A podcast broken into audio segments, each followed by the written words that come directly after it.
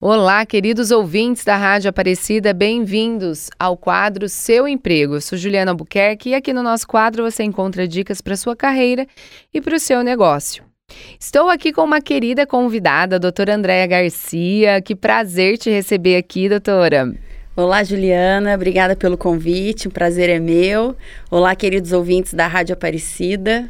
E olha, eu quis trazer a doutora Andréia aqui, gente, para falar de um tema super importante. E você que está aí no seu escritório, trabalhando, que às vezes fica lá no escritório fechado. Ah, no, aqui eu não preciso ter cuidados com a pele e tudo mais. Isso uma hora. Olha, a nossa imagem, né, doutora Andréia, ela é hum. tão hum. importante.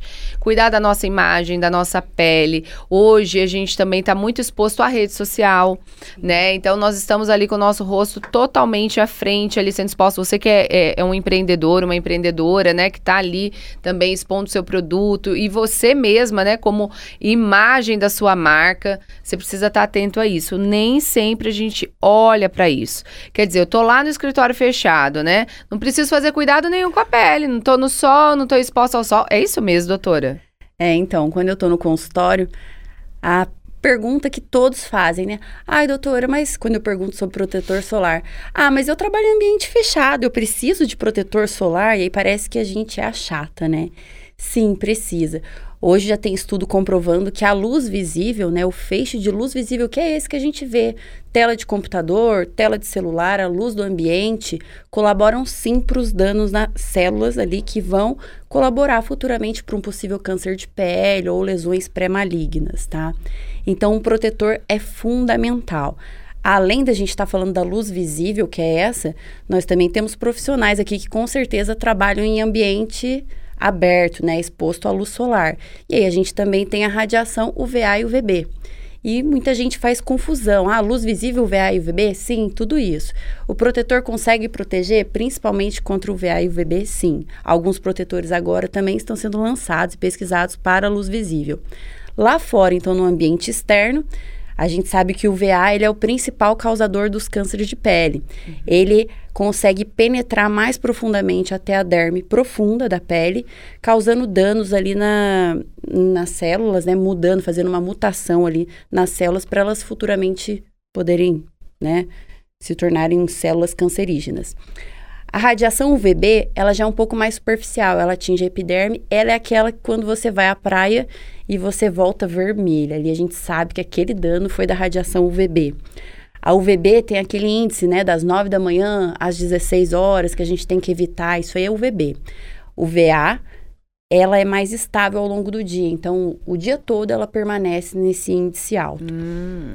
Portanto, os protetores hoje em dia têm o VA e o VB. Ah, daí vem a história. Tá bom, então, doutora, nós vamos usar protetor. E aí, eu não quero um protetor pegajoso, oleoso. Então, assim, indicar protetor solar, o ideal é que seja pelo seu dermatologista, porque hoje em dia vocês vão às farmácias e tem muita opção. Então, Falando passa numa nisso, consulta. doutora, passar hum. na consulta. Como é que faz para passar na sua consulta? Onde que você atende? Bom, hoje meu consultório é na Clínica Versato. É, na é rua, em Guará. Isso, em Guaratinguetá, na rua Durval Rocha, 585. É, tem um WhatsApp também para contato, para quem quiser, pode conversar, agendar consulta, tirar dúvida. O DDD é 12 99254 2900. Uhum. E, e lá, é, dentro dessa questão né, da autoimagem, eu já vi muitas pessoas né, que acabam não pensando muito nisso, não tomando esses cuidados. E ali, depois que a gente. Eu percebi uma mudança assim na minha pele, claro, né? Depois dos 30 anos, a própria maternidade também faz Sim. algumas mudanças na pele, né? E se a gente já não tem um cuidado anterior a uhum. ela, nesta fase começa a aflorar tudo aquilo, né? Sim. Que você. É, hoje, ai, doutor, vou confessar para você que hoje eu corro do sol, sabe? E eu tô até com deficiência em vitamina, gente, porque eu, eu corro do sol, mas eu deveria ter. Pode tomar sol, né, doutora? Mas não pode exagerar, não é, é isso? Pode tomar sol, né? O sol é até fundamental para ativação da nossa vitamina D. Claro, a gente toma também, né?